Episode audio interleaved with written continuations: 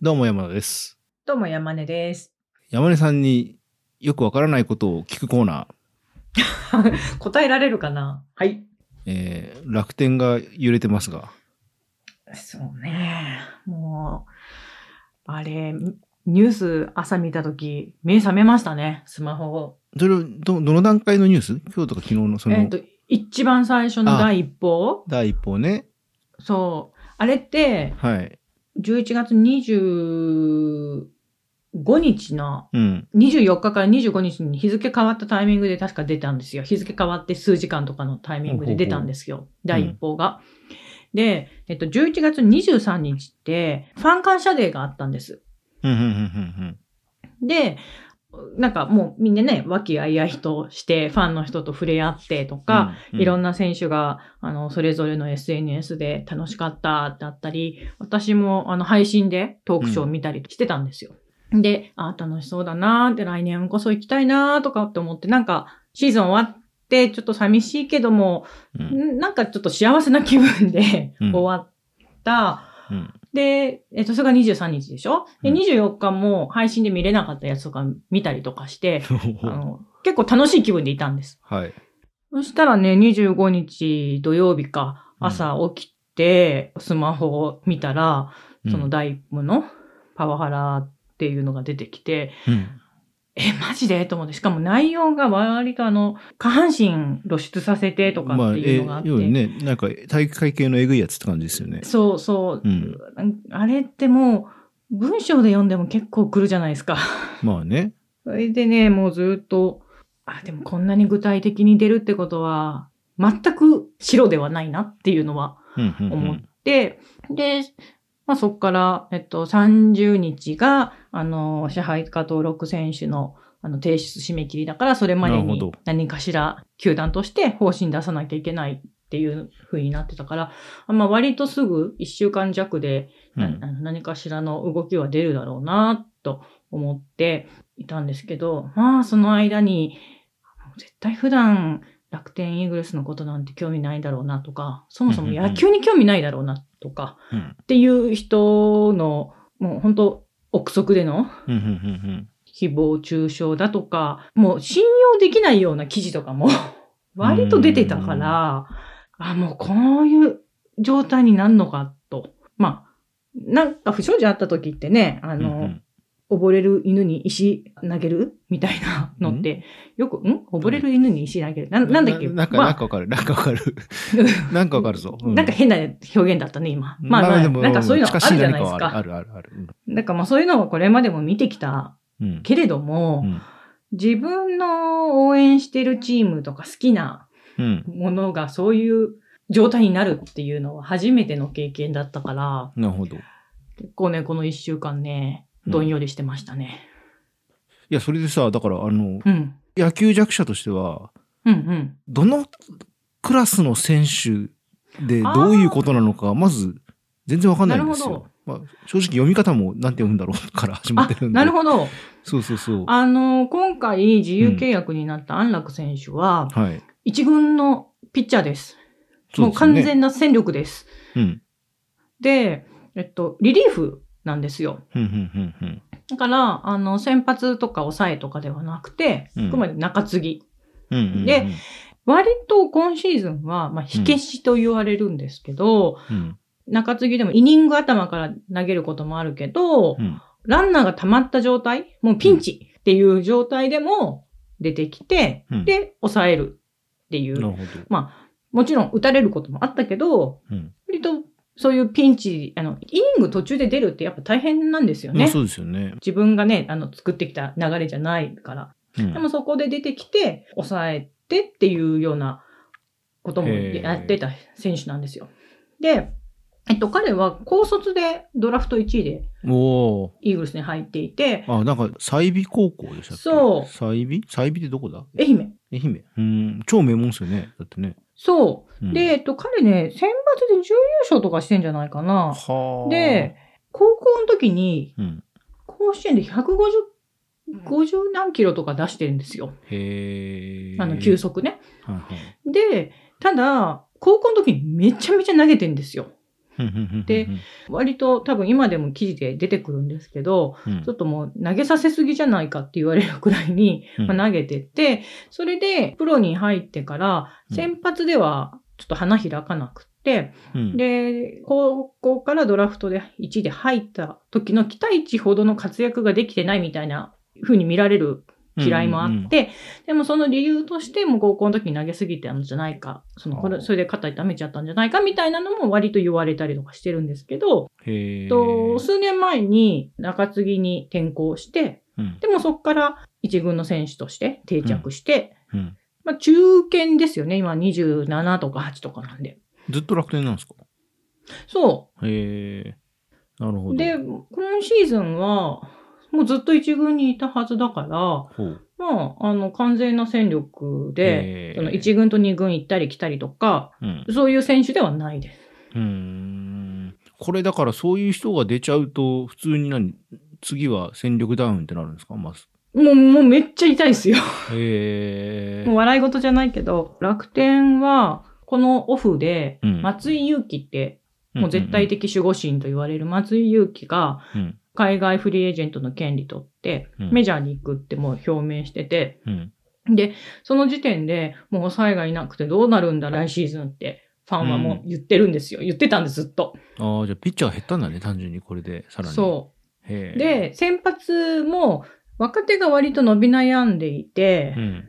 結構中心が年齢高いんですよ。うん。 30以上の選手が多くて先発は。うん。うん、で、もっと若い選手ももちろんいるんだけれども、ちょっとあのブレイクスルーできてないっていう感じ。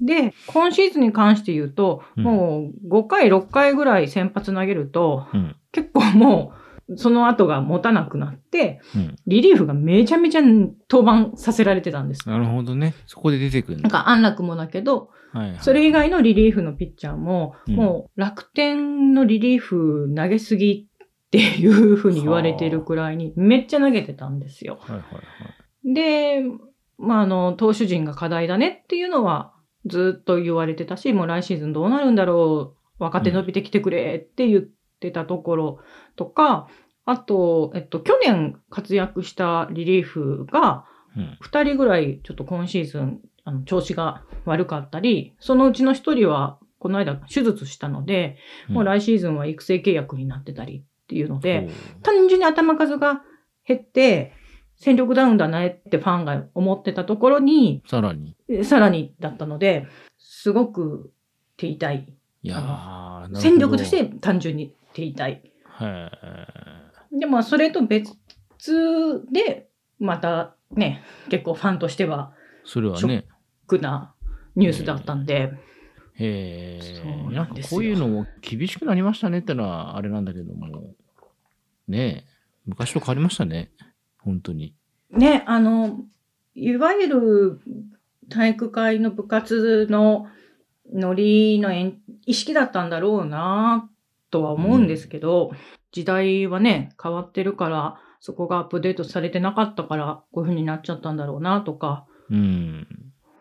あとね、周りの選手も、うん、あの、自分たちもそういう環境で育ってたからっていうので、こんな大事と思ってなかった人もいただろうし、うん。な何年か前にパワハラ問題って他の球の球団でありましたよね。なんかね。あれね、えっと、日本ハムで中田が、あ、そうそうあそうその、うそうだそうだそうだ。後輩を、あれはね、蹴ったかなんかだ、えっと、殴ったか、手が出たんだよね。で、謹慎中にジャイアンツにトレードそうだでそうだ。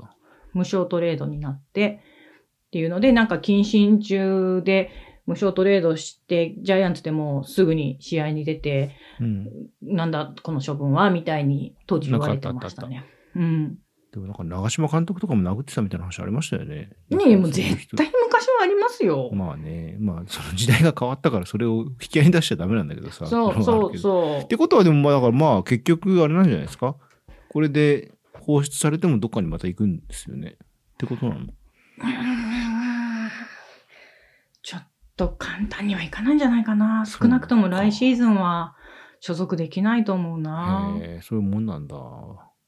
さすがにこんなに大ごとになったら、うん。